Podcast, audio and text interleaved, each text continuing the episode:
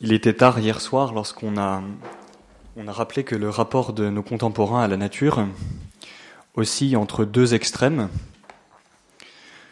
Soit d'un côté on exalte la subjectivité humaine au point de refuser toute valeur au reste de la nature.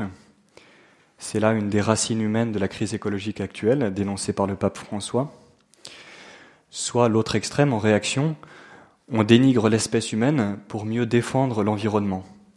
Comme on l'a dit, c'est l'écueil dans lequel sombrent certains mouvements écologiques radicaux, notamment ceux qui prêchent une haine de l'humain qu'ils considèrent comme le parasite de l'univers. Cette opposition entre les deux extrêmes que nous venons de rappeler pourrait être comparée à deux vases communicants dont l'un n'est plein que si l'autre est vide. De même, entre la nature ou l'homme, il faudrait choisir soit l'un, soit l'autre. Si on prend le parti de l'homme, ce serait au détriment de la nature. Si, à contrario, on veut défendre la nature, il faudrait alors refuser à l'homme sa prétention d'être le sommet de la création visible. Il faudrait humilier l'homme. Pour le pape François, il s'agit là d'une fausse opposition qu'il qualifie au numéro 118 de schizophrénie. Schizophrénie parce qu'on retrouve cette opposition dans les mêmes personnes parfois. Euh, on le voit bien dans certaines politiques euh, environnementales. Aussi, nous allons essayer de montrer ici comment en sortir et sur quoi doit se fonder la relation de l'homme à l'environnement. Alors nous procéderons en deux temps. Dans un premier moment, je défendrai la thèse du pape François, selon laquelle la juste relation de l'homme à la nature ne peut être fondée qu'en référence à la transcendance de Dieu et à sa loi. Et puis dans une deuxième partie, je m'arrêterai sur les deux grandes dimensions de cette transcendance, ces deux grandes dimensions que sont la loi naturelle et la providence divine. Alors d'abord, arrêtons-nous sur la nécessité écologique d'un retour à la transcendance. Dans le contexte de la crise écologique actuelle, nombreux sont ceux qui tentent de se frayer une voie médiane entre les deux extrêmes que nous venons de mentionner.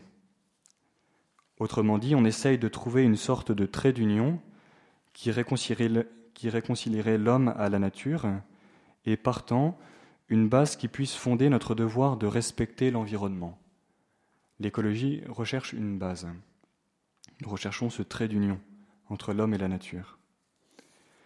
Pour certains, le respect de l'environnement devrait se fonder sur la reconnaissance en bonne et due forme des droits des plantes et des animaux.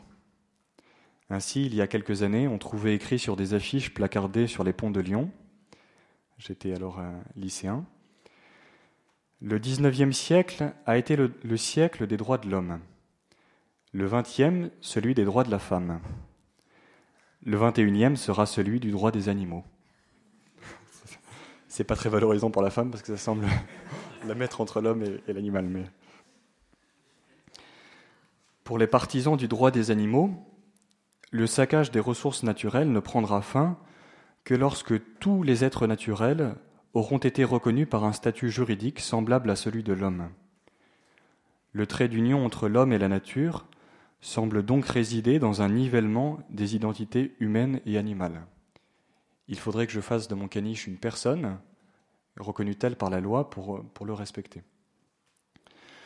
Cependant, cet essai de réconciliation entre l'homme et la nature se heurte au fait que la notion de droit n'a de sens que pour des êtres responsables, autrement dit pour des personnes douées de raison et de liberté. Tenter de fonder le respect de l'environnement par le recours à un hypothétique droit des plantes et des animaux n'est donc pas la bonne solution. Une autre stratégie consiste à faire appel à des valeurs censées fonder le vivre ensemble, comme celles de civisme, de responsabilité citoyenne ou de tolérance. Ce faisant, on essaye de susciter dans le corps social un sentiment de responsabilité commune, d'altruisme, voire de compassion à l'égard des populations touchées par la crise écologique.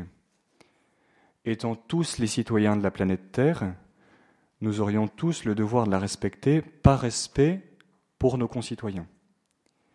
Ici, le trait d'union entre l'homme et la nature serait les valeurs démocratiques telles que nous les concevons aujourd'hui. On retrouve ça très nettement dans les discours, me semble-t-il, de, l'ONU, qui, qui s'appuie pareil sur un discours qui s'inspire beaucoup de ces valeurs démocratiques telles qu'on les conçoit aujourd'hui. La grande limite de ce genre de discours tient à ce qu'il se fonde sur un modèle politique en pleine crise.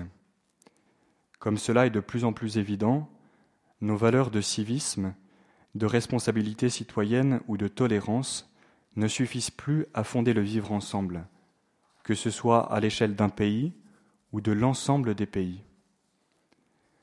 Cet échec de ces valeurs tient à une raison très simple. Nos valeurs fondatrices, entre guillemets, ne reposent en fait sur aucun fondement sinon celui issu d'un consensus adopté par une majorité. En bref, ces valeurs expriment l'incapacité de nos démocraties occidentales à trouver quelque chose de commun à même d'unir des individus éclatés.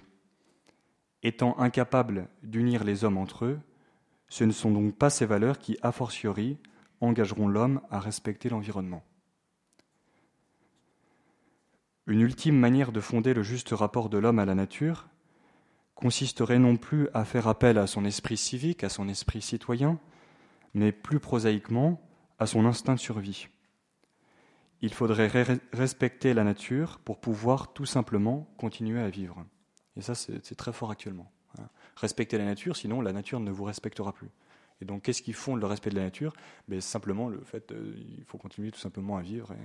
Et, donc, euh, on fait appel ici à l'instinct de survie.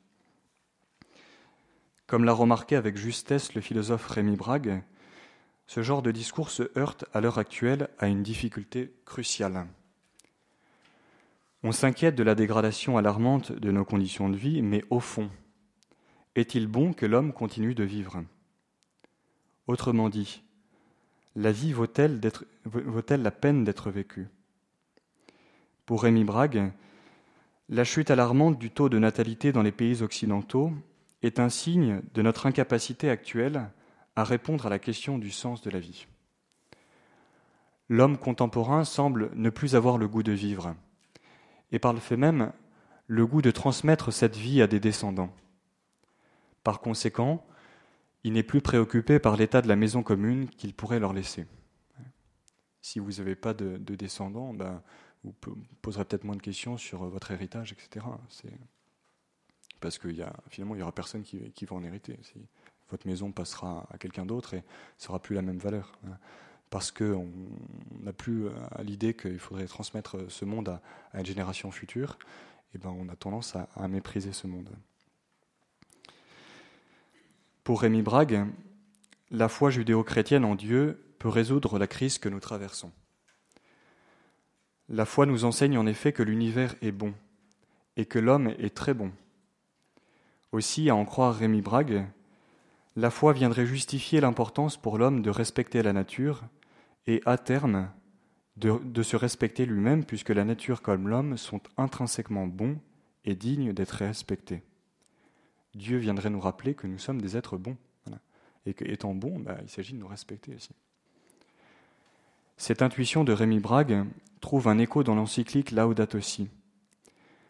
Le pape y affirme en effet qu'on ne peut pas envisager une relation de l'homme avec l'environnement isolée de la relation avec les autres personnes et avec Dieu. En fin de compte, le trait d'union à même d'unir l'homme et la nature, c'est Dieu. Alors l'homme peut découvrir de deux façons comment Dieu l'unit à la nature. Premièrement, par sa seule raison, c'est ce qu'on appelle la loi naturelle. Deuxièmement, par la raison et par la foi, en découvrant que Dieu est providence. Nous allons nous arrêter brièvement sur chacune de ces deux voies. Alors tout d'abord, la loi naturelle. Comme le rappelait en 2009 la Commission théologique internationale, il ne peut y avoir de réponse adéquate aux questions complexes de l'écologie que dans le cadre d'une compréhension plus profonde de la loi naturelle. Et c'est ce que dit le pape et ce que vient de dire Père Bernard au numéro 155. Il dit L'écologie humaine implique aussi quelque chose de très profond, la relation de la vie de l'être humain avec la loi morale inscrite dans sa propre nature. Ce qu'on appelle la loi naturelle. Alors, essayons de creuser un peu ça. Dans sa recherche du bien moral, la personne humaine se met à l'écoute de ce qu'elle est et elle prend conscience des inclinations fondamentales de sa nature. Percevant que les biens vers lesquels elle tend par nature sont nécessaires à son accomplissement moral, elle se formule à elle-même, sous forme d'injonction pratique, le devoir moral de les mettre en œuvre dans sa vie. Elle s'exprime à elle-même un certain nombre de préceptes très généraux qu'elle partage avec tous les êtres humains et qui constituent le contenu de ce qu'on appelle la loi naturelle. Cette loi naturelle, l'homme n'en est pas le créateur. Il la découvre dans son intelligence comme une loi qui le transcende et qui exprime un ordre dans lequel il doit s'insérer librement. Cet ordre renvoie donc de lui-même à un art divin inscrit dans les choses, à une loi à la fois divine et à la fois naturelle. Or, dans les préceptes très généraux de cette loi naturelle dont nous venons de présenter les grands traits, on compte le devoir de préserver sa propre vie, et corrélativement le droit de réclamer ce qui est nécessaire à sa conservation dans un environnement favorable. Par ailleurs, la deuxième inclination, qui est commune à tous les vivants, concerne la survie de l'espèce, qui se réalise par la procréation. Or, cette survie de l'espèce implique elle aussi de respecter la nature. La loi naturelle nous enjoint donc à une relation apaisée avec la nature. Bien plus, cette loi naturelle nous découvre l'harmonie profonde qui relie l'homme avec l'univers biologique. Pour cette raison, elle constitue bien une sorte de trait d'union entre l'homme et l'environnement et un fondement rationnel et objectif pour nos politiques environnementales. Et s'il y a un, un, thème commun qui traverse l'enseignement des pontificats de Jean-Paul II, Benoît XVI et du pape François, c'est bien cet enseignement répété sur l'importance de la loi naturelle. On le retrouve en écologie, mais on le retrouvera dans d'autres domaines aussi. Il est très important de redécouvrir cette notion fondamentale de loi naturelle, notion qui est accessible à tous les hommes de bonne volonté. Comme nous venons de le dire, la loi naturelle renvoie ultimement à l'existence d'un Dieu créateur. Cette loi que je découvre en moi, euh, qui m'unit à, la nature biologique, ben, je vois que c'est un ordre divin. Et je vois que cet ordre divin renvoie à un créateur. En outre, elle est un reflet de la providence divine que la raison peut découvrir et que la révélation vient pleinement dévoiler. Dieu est provident, c'est-à-dire qu'il guide l'univers en général et l'homme en particulier vers leur fin. Or, pour conduire toutes choses vers leur fin propre, Dieu se sert d'instruments, et tout particulièrement de l'homme. Dieu n'est donc pas un despote, mais plutôt un roi qui gouverne le monde par ses lieutenants qu'il s'est choisis. Les lieutenants des tenants-lieux, en fait. Des, gens qui, en un sens, font le boulot de Dieu. On retrouve ça vraiment dans l'Évangile quand Jésus parle de, l'intendant. L'intendant, le maître quitte la demeure et il laisse des règles à son intendant et l'intendant reste libre pour appliquer ses, euh, règles dans le domaine alors que le maître est parti. Et donc nous, on est dans ce, domaine de Dieu. Dieu nous a donné des lois, des choses à, accomplir, mais en même temps, on les accomplit de manière très libre. L'intendant, il peut gérer le domaine de manière très différente, mais il a dans son esprit les lois données par le maître. Les hommes doivent acheminer le monde vers sa perfection. L'activité libre de l'homme est en ce sens le déploiement de la providence divine. Saint Thomas d'Aquin a une très belle expression. Il dit que l'homme est une petite providence. Nous sommes, par notre liberté, à l'image de, Dieu provident, et nous sommes capables bah, d'être le visage de la providence dans ce monde. Si bien que dans la communauté, quand des gens nous donnent des choses pour vivre, eh ben on voit à travers eux le visage de la providence. Il n'y a donc pas de concurrence entre Dieu, cause première, et l'homme, cause seconde. Tout compte fait, il serait par ailleurs absurde que Dieu réprime la liberté qu'il a de plein gré donnée à l'homme. Comme le rappelle le catéchisme de l'Église catholique, dans le dessein de Dieu, l'homme et la femme ont la vocation de soumettre la terre comme intendant de Dieu. Cette souveraineté ne doit pas être une domination arbitraire et destructrice. À l'image du Créateur qui aime tout ce qui existe, l'homme et la femme sont appelés à participer à la providence divine entre les autres créatures. De là leur responsabilité pour le monde que Dieu leur a confié. Et on voit ici que la providence, la juste compréhension de la providence chrétienne, nous, nous, permet de, de trouver un autre trait d'union entre l'homme et l'univers. Au terme de nos réflexions, rappelons avec nos derniers papes l'importance de la loi naturelle qui relie Dieu, l'homme et l'univers biologique. La soumission à cette loi n'est pas un asservissement qui viendrait brimer notre liberté. Au contraire, la loi naturelle nous fait communier librement à la créativité de Dieu et à sa providence. L'auteur anglais Chesterton écrivait Si vous enlevez ce qui est surnaturel, il ne vous reste que ce qui n'est même pas naturel. Si vous enlevez ce qui est surnaturel, il ne vous reste que ce qui n'est même pas naturel ce qu'on voit à l'heure actuelle. En oubliant Dieu, on ne sait plus ce qu'est la nature. Dans le même sens, il nous faut affirmer avec le pape François que dans l'intérêt et de l'homme et de la nature, il convient de les considérer à nouveau dans leur rapport à Dieu créateur. Le Concile Vatican II ne disait pas autre chose lorsqu'il affirmait La créature sans le Créateur s'évanouit. Merci au pape François de nous avoir invités à reconsidérer cette vérité salutaire.